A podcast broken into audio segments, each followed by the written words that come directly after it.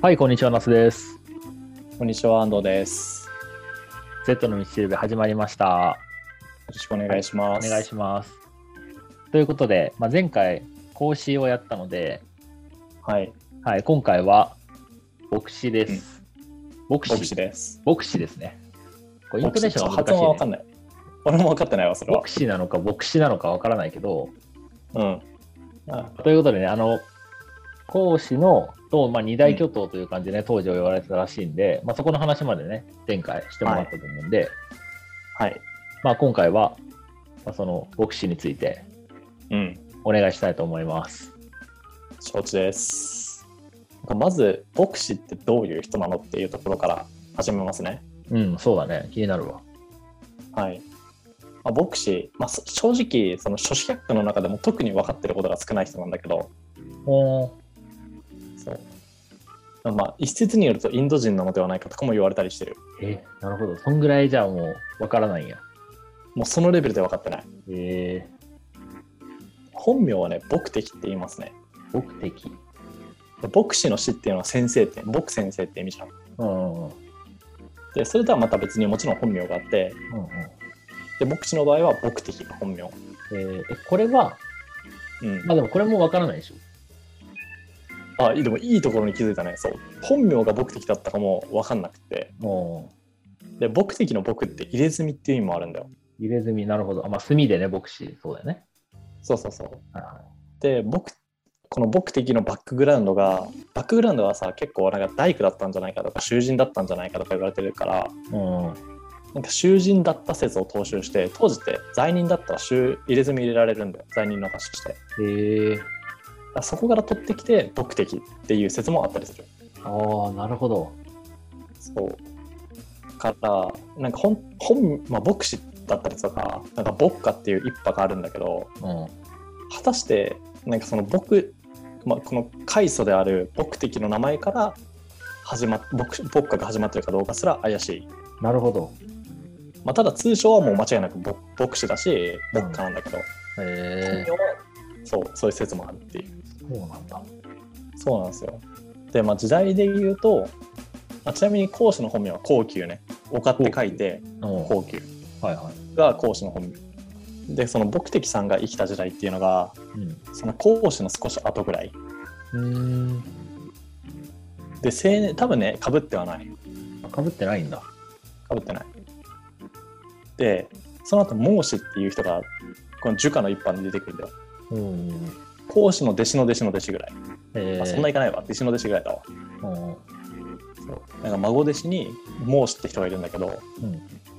その人も少し前ぐらいだからちょうど孔子の弟子ぐらいなんじゃないっていう年代の人ああ、なるほどね。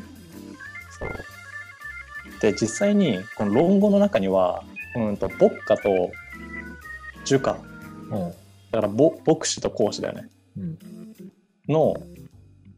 派閥って結構バチバチにやり合うこと多かったらしいんだよえなんか物理的な殴り殴り合いとかじゃないけどー、うん。なんか例えば牧歌はこうこうこういうとこが良くないいやでも儒家もこうこうこういうところが良くないみたいなはいはい。これが譲れないところで戦うことが多かったらしいんだけどうん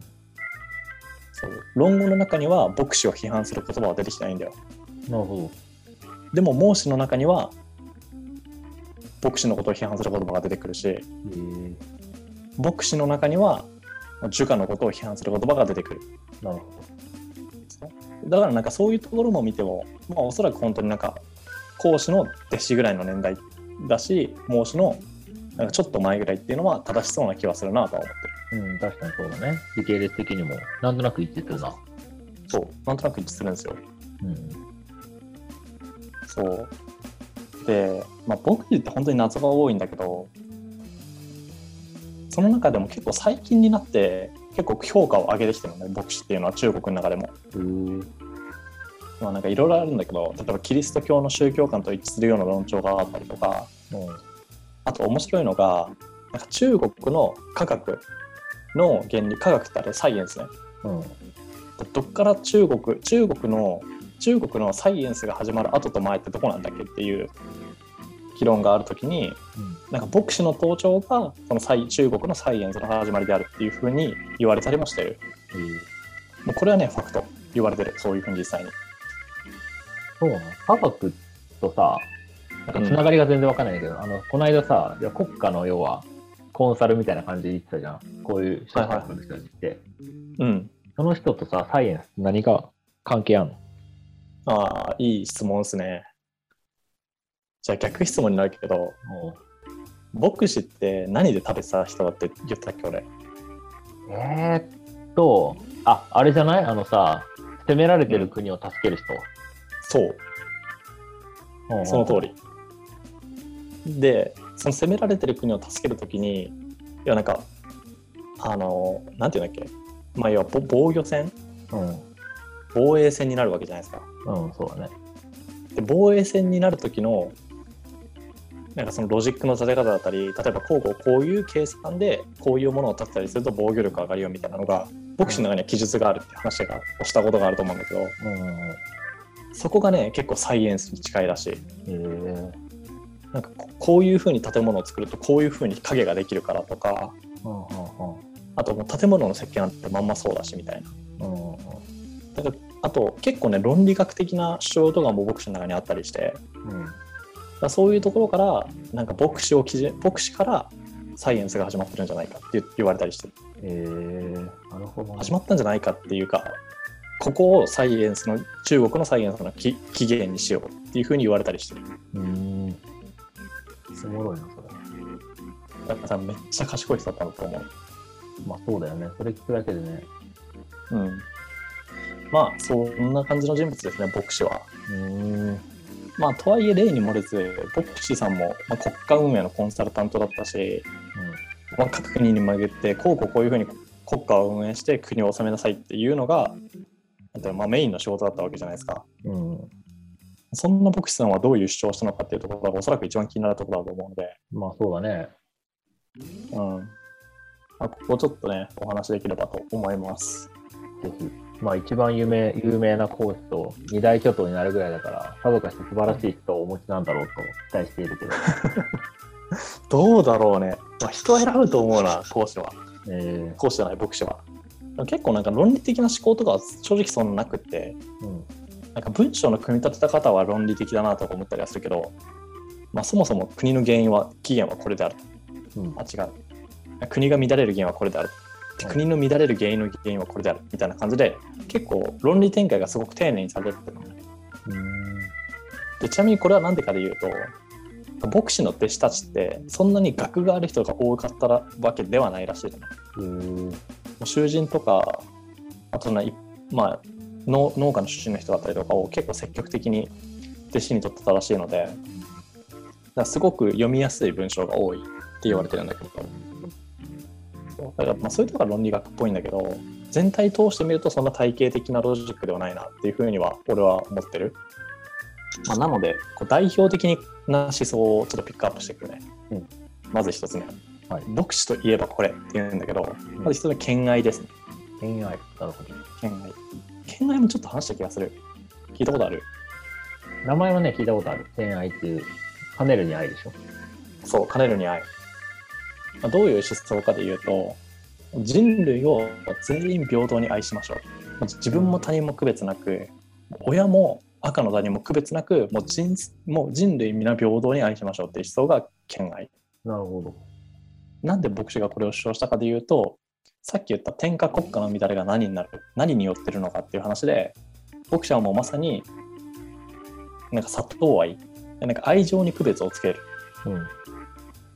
自国と敵国だったりとかいはい。これが天下国家の乱れの原因になってますよねっていうのが牧師の思想ですねうーん。ちなみにこれって本当にその通りだなと思わないああ、その、隣の国の人を愛してないからこそ、それ攻め入ったりとか、そういうことをしてしまうんだよっていうこと。まあ愛してないというか、まあ、愛情に区別をつけてる嫌いってことはないと思うけどうん。まあ、政治的な話に触れるのはちょっと嫌だけどさうん。例えばなんていうの、まあ、古来から続いてたそういう戦争みたいなことを言ってさうん。他国よりも自国の利益とかを優先してるからいり優先してるっていうのはどこかしらの原因には必ずなってると思うんだようん。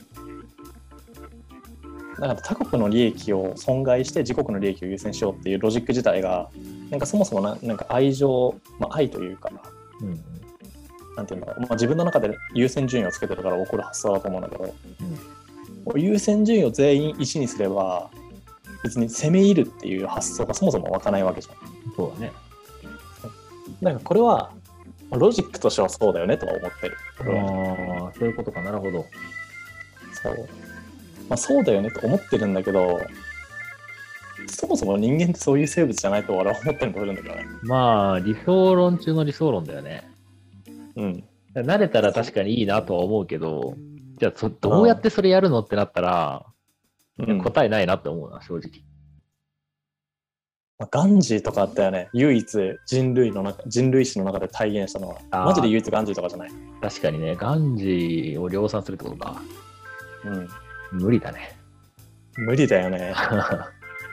まあ、できたらすごいとはもうめマジで思うけいや、ど確かに。でできたらガンジーがガンジーじゃなくなるんだもんだって。そうガンジーがもう一般的になるわけだからそうでし ょ。そうそれはちょっときついよねああ。とは確かに思ったそのとおっしゃる通りだなと思いつつもまあ実現可能性的な観点で言うとでもなんか限りなく×に近い三角みたいな感じだよねうん、そうだね。そんなイメージあるな。っていうふうには思ったねうん。でちなみにこれが講師と仲が悪講師というか儒家と仲が悪かった原因はこの思想の違いへえ。儒家ってさ家族愛とかをすごく優先するじゃんうん、知ったね。家族愛から始めてその愛情のサークルを徐々に徐々に広めていくことで、あ、天下国家に対して得の高い行動をとっていきましょうっていうのが儒家の思想うんうん。だからそもそも家族をまず家族から始めるっていうところがなんかこの優先順位をつけちゃってるよねっていうのが批判の対象になってたなるほど、そういうことか。そなんかパッと聞いただけだとさ、どっちもさ、ううん大きいくくりではなんか同じこと言ってるような感じしたけどさ、そうなんですよ俺も思ったそれはでも細かく見ると確かにうん違うし、主張がぶつかるところだね。そうそうそう私結構ね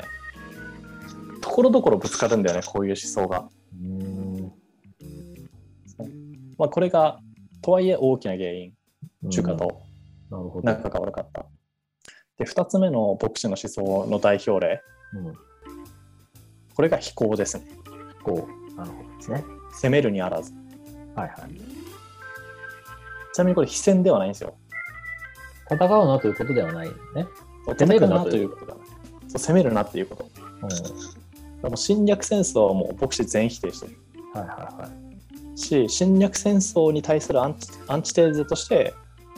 そういうなんていうんだろうじゃ弱小国に対するこの国家防衛コンサルタント的なうん。働きをしてたわけだからうん。だから侵略戦争はもう本当に全否定だなるほど。ちなみに牧師っていう言葉もここから来てる牧師の僕に守るで、まあ、ま守りがすごく硬いことを牧師って言うんだけどうん。そうなんか国家防衛のコンサルタントとして働いてた牧師牧師っていうのは、まあ、牧歌集団かなもうめちゃくちゃ強かったらしいのね防衛戦がはいはい。だからめっちゃ守り硬いよねっていうところから牧師っていう言葉ができたりしてる今でも使われてるこれはなんか、こここは現実的なんだね。うん現実的なんかさ、戦うな的なさ、思想にもしなったとしたらさ、もう攻められてもさ、うんもうなんか、何も抵抗するな的な思想になりそうだけどさ、そこはしっかり戦うって守る。あー確かにガンジーだったらね非暴力不服従だもんねそうそうそうそう。そう。でもね、ちなみにね、牧師はね、結構、まあ理想論者では間違いなかったと思うけど、でもね、結構地に足ついてたりもしてた。だかうん、へえら牧師の集、例えばで言うと、牧師の集団っていうのは、まあ防衛戦めっちゃ強かったから、こう弟子になりたい人たちのモチベーションっていうのは、なんか牧歌の思想に惚れてとかではなくて、うんどちらかっていうと、この戦争のやり方を教えてほしいから。うん。っていうモチベーションでこう弟子入りを祈願する人がめっちゃ多かったんだよ。ああ、多そう。そうでも牧師はそれを踏まえて弟子として受け入れてるしへでその中でなんかどれだけの人が自分の思想に共感してるかでいうとそんなに人数いないよねっていうところまで踏まえてるらしいのあ、ここまでもう自分で分かってるんだ。分かってる分かってるだからただの理想論者ではない確かに。すごいな、それ。そう結構本人としては、ね、義務感が強かったなと思う理想なのは分かってるけどでも誰かが言わなきゃいけないし誰かがやんなきゃいけないだから自分がやるみたいな人だったと思ううん。そんな牧師さんが 2, 2つのタイプだけこういう場合は戦っていいって言ってるのがさっき言った防衛戦の時と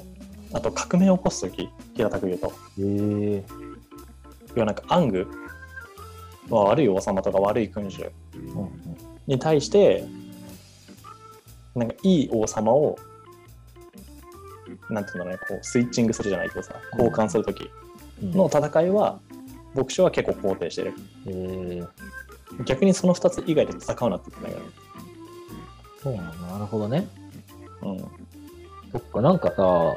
確かこの時、周王朝が統一してたんだっけ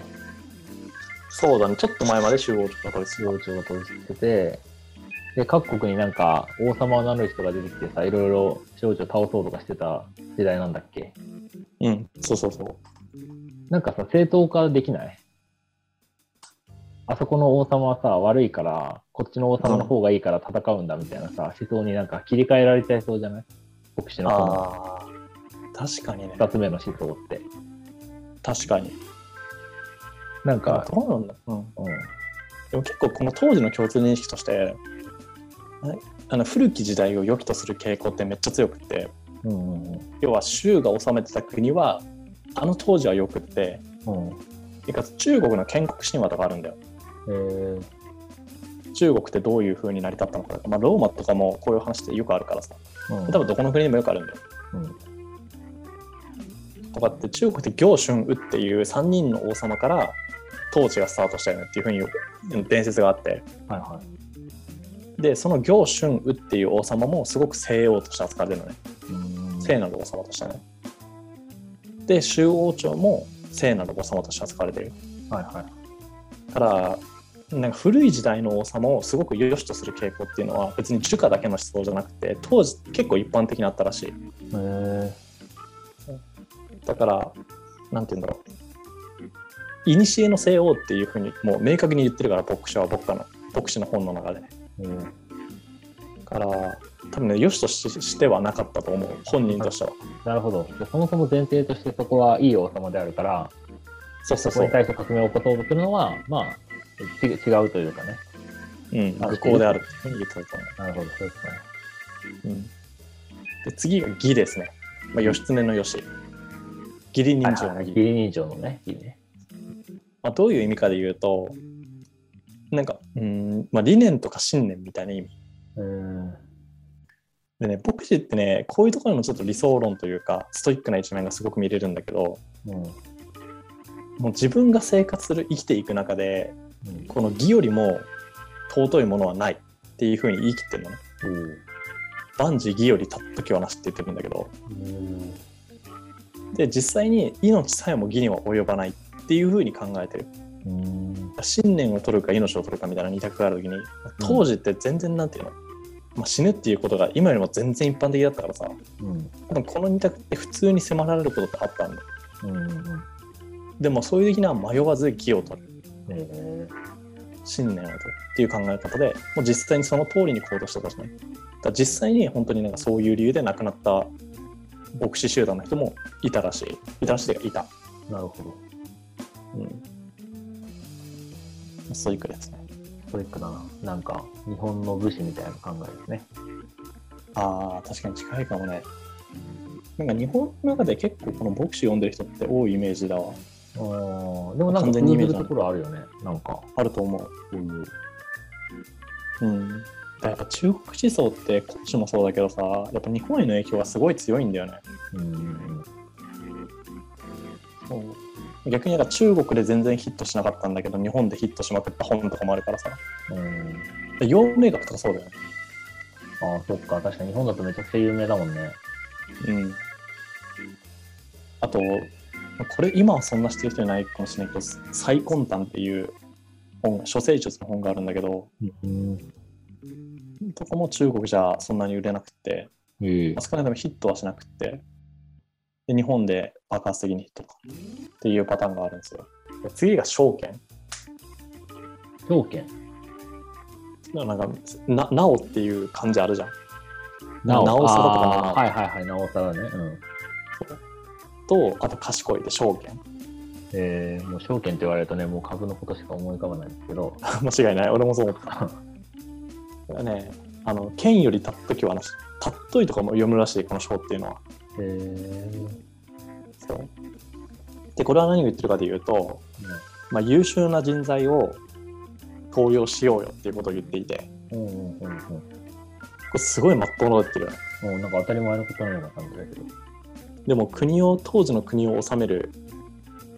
中心にこの理念を持ってこいっていうふうに主張するぐらい大事でうんうんうん。当時ってね人材が今ほどねこう平等に扱われてはないなかったんだよそう中央庁の時も結局血縁関係がある人にしか国をあそう任せなかったりとかしてるわけだもんね。そうそうそうだし貴族だったりとかうん。親が将軍であるとかうん。だからそういう出世がもう今よりももう段違い本当に100倍とか200倍とかいうレベルで当時からするとすごく大事だったんだよそれ人生が左右されるレベルでうん。そうで実際にこうなんて言うんだろうあの国の官僚とかうん。もやっぱり親が官僚だから官僚っていうのはもうめちゃめちゃ多かったからさうん。でもなんかそれはおかしいだろうと言ってるのが牧師ですねはいはい。もうそうじゃなくって統一の基準を設けてもう優秀さちなみにこの優秀の中には能力だけじゃなくてこう行いの正しさとかも 含含めた優秀さうん。だから優秀な人を登用しようよとうん。でこの優秀な人を登用する仕組みっていうのを政治の本質にしようよって言ったのがこの証券っていう章うん。うん。もうものすごくその通りってこと言ってるよねいやー、間違いないね。もう当時からすると当たり前じゃなかったんだよまあ、そういうことか。そうでちなみにこれをそのまんま体現して天が統一することになるのがもうまさに秦だよね秦王朝だよね皇帝さん。始皇帝さんだかへ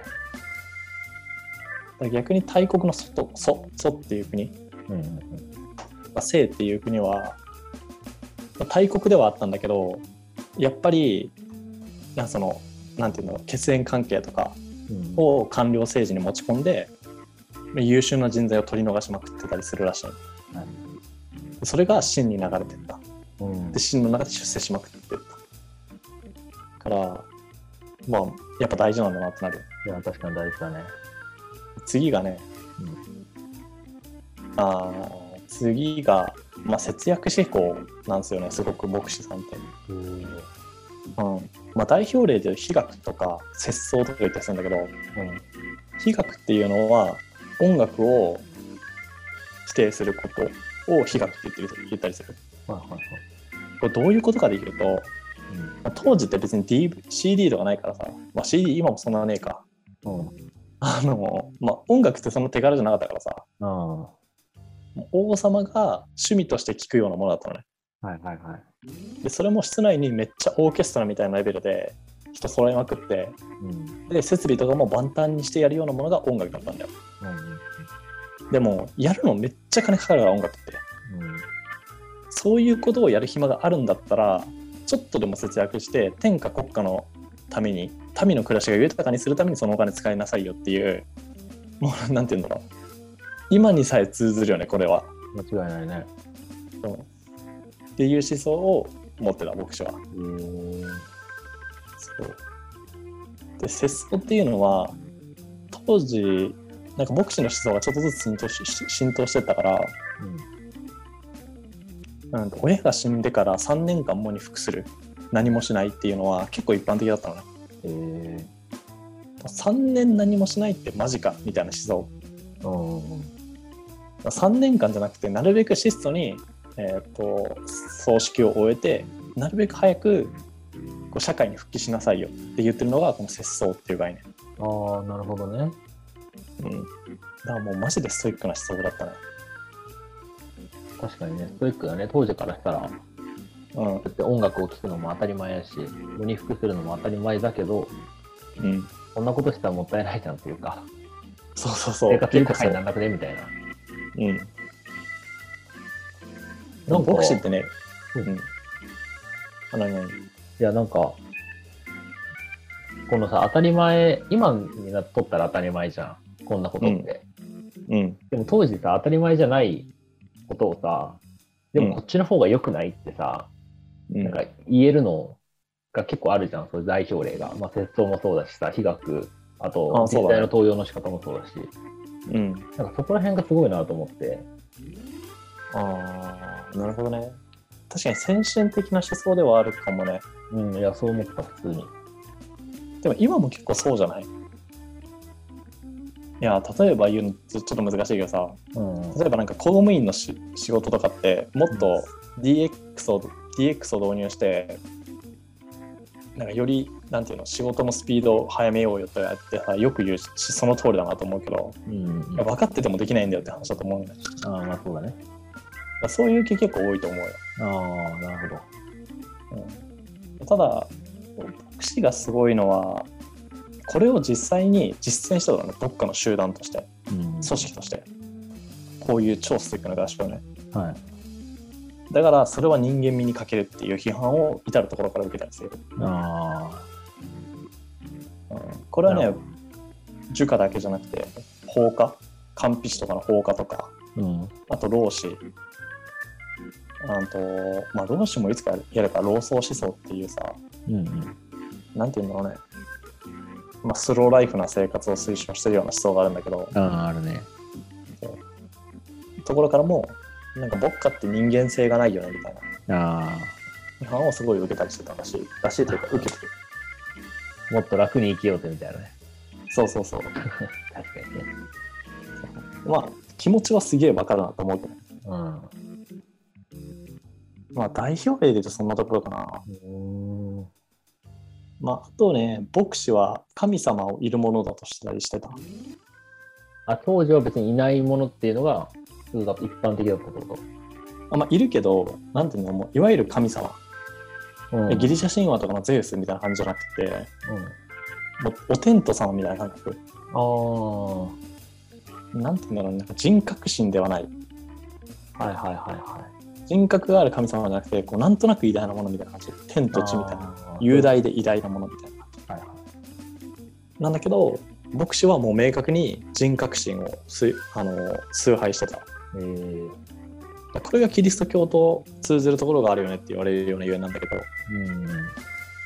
みに初心者の中でも、まあ、牧師ぐらいじゃないかなこの有神論を展開してるのは、うんっていうのがまあ牧師の思想でしたねなるほどでも結構さ今の聞いててさうんそもそもさその儒家うんと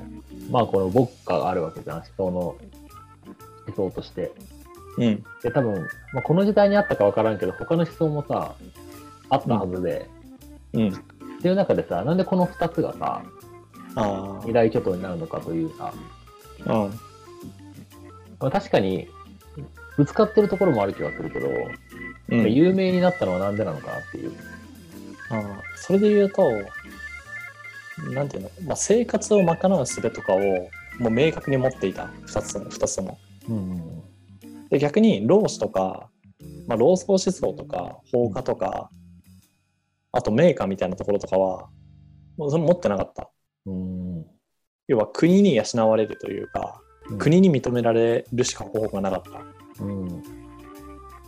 その食べていい、生活していくね。はいはい。なんだけど、牧歌と儒家に関しては、牧歌の場合はやっぱ防衛コンサルタントがあったし、うん儒家の場合は